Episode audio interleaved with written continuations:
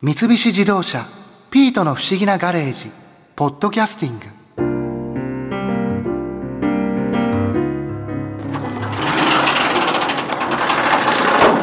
おーいピート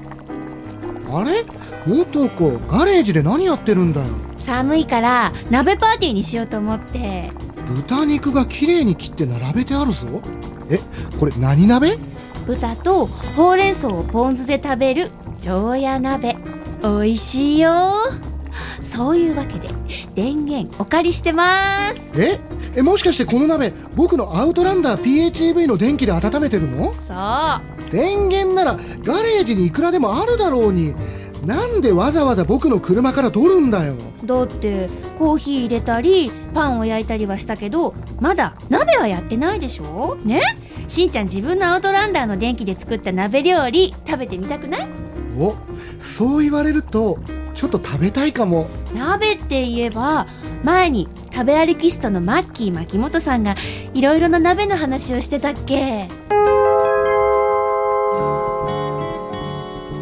マッキーさんははいあの食べ歩きストっていう名前だけに相当こう全国津々浦々食べてますよよそうですよ、ね、すごい食べてますよえじゃあ鍋料理とかも鍋料理も全国津々浦々で食べてまあ東京でも全国津々浦々の鍋料理食べられるんですけどねあーはい確かに確はいかに、なんかこれはちょっとうまかったなーっていうようなところをご紹まあ介いそただれけはまますか、た肉系ではですね、はい熊鍋なんてどうでしょうね熊鍋はい、へーまああの月の輪とヒグマとあるんですけども、まあ、一般的なのは月の輪の方ね月のワグマええ食べれるんですかえ、ー僕がよく食べるのは滋賀県の余呉湖っていう琵琶湖の北にあるはい徳山寿司っていうのがあるんですけどもお寿司屋さん船寿司作ってるんで徳山寿司旅館と言っていいかなオーベルジーヌと言っていいかな、おーまあ、そういうとこなんですけどもはいそこでよく熊鍋はいただきますねええそこの名物なんですかそこはまあジビエ系そういうのをいっぱいやってるんですけどうもん必ず熊鍋を出してくれるんですけども熊って食べたことありますかないです猫なさんいはです熊はないです熊ないし、はい熊ってね油が魅力的なんですよ特に肩とかロース肉とかは例えば油と赤身肉の割合が7対3くらいなんですね油の方が多い7油で油が、例えばイメージすると牛肉とか豚肉はちょっとこう白いというよりは白さの中にちょっと黄色みがかってるじゃんんでもね本当に熊の肉というのは真っ白なの初雪のような美しさなんですよ輝いていてで口の中入れると要するに融点も低いのでもう口の中入れた瞬間にふわっそとうチリチリとして縮まるんだけどもそれがふわっと甘く溶けていくんですねもううっとりするような油というのはあれが最高じゃないですかねああじゃあその食べ方ってお刺身みたいな感じでお刺身っていうかまあ薄切りにしてあるやつを徳山市はまたちょっと変わっててすっぽんの出汁で 食べるんですけどなん ですか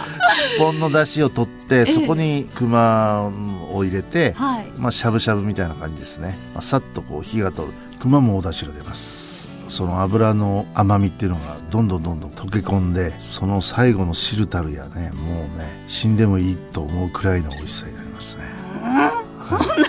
はい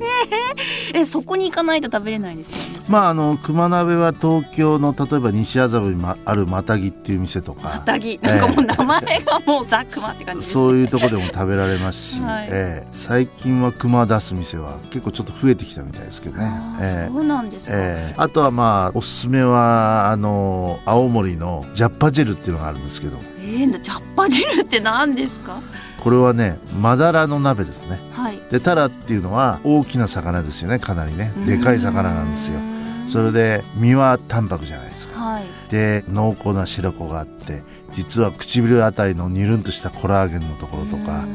皮とかあと胃袋とか腸とかいろんなね食感のものがあるんですねこの食感を楽しみながらまああのネギとか人参とか芋とか入れてちょっと味噌仕立てで食べるんですけども、えあーえこれはご飯にかけて食べたりあー美味しそうご飯と一緒に食べるとたまらないですうよ。ーん東京はそのみじゃげどという根津に店があるんですけどもみじゃげどって津軽料理の店がみじゃげどみじゃげどほうほうみじゃげどそこで冬になれば食べられますねあーはい冬限定なんですかタラがほら冬しか美味しくならないのであーあの白子がない時のタラはその店は使わないんあで、そうなんですね。はい白子ありきなんですね。白子あありきですあー白子ありきですはいそうするとまあ冬になったらジャッパー汁をじ食ゃあやべっぱに行こう。体育ぞーっつってその水揚げ堂に行くわけですへね、え、根津にあるんですね。うんうんうんじゃああのお店の話今いろいろき伺いましたけれども、はい家庭でうんうんその楽しむ鍋とか、なんかこうおすすめの食べ方ってありますか？家庭の鍋で楽しむ一番簡単なのは、まあ、豚チリですね豚の薄切り肉をはい。こうしゃぶしゃぶして豚しゃぶとも言いますねああはいはいはい。ええそれでまあポン酢で食べるというやつなんですけども、はいこれはいろいろバリエーションができるんですよまあ一番普通にやるのは豚の薄切り肉をしゃぶしゃぶしながらまあ好きな野菜を後からどんどん入れたり豆腐入れたりするっていうのはまあこれは基本パターうン、んうん。基本パターンでこれは一方で常夜鍋と呼ばれてるのがあって、はいそれは常に夜の鍋と書いて、はい常もうえ夜。え一晩中でも食べられるくらい美味しいというのがあってですね、ね。で入れるのはあとほうれん草と豆腐くらいでまあ美味しいですよこれはほうれん草と豚肉が美味しいでもすうポン酢と絡んでもういい味出しそうですねその別のパターンでまあニンニクの薄切りをいっぱい入れたりなんかするんですよおーニンニク薄切り入れる場合は中をちょっと醤油で味付けた方がいいですねはいはいそれをまた食べるとこれはまた止まらないですえねーえそれも具はやっぱりほうれん草とほうれん草と豆腐くらいの方がほうれん草豆腐豚肉だけの方がいいですうねんそうなのかまあほんともっと手をかけるのは下処理っていうのも大事なんですけどねうんうん具材のねはい例えば白菜あるじゃないですか、はい一番登場回数が多いのか な、そうですねなな鍋 では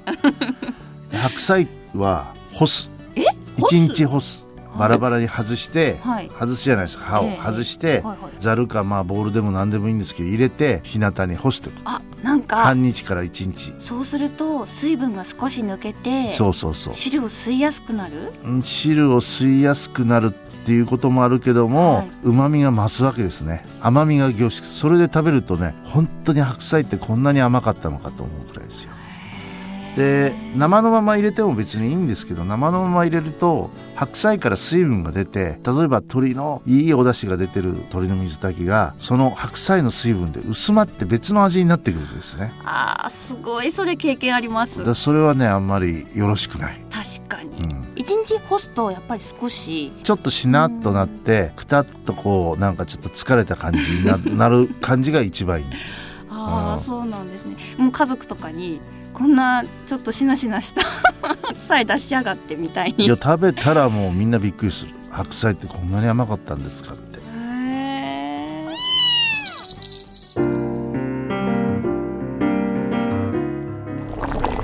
おい元子出汁が沸騰してるぞあったとといけない電気読めなきゃあ博士が戻ってきた博士常夜鍋準備できましたよ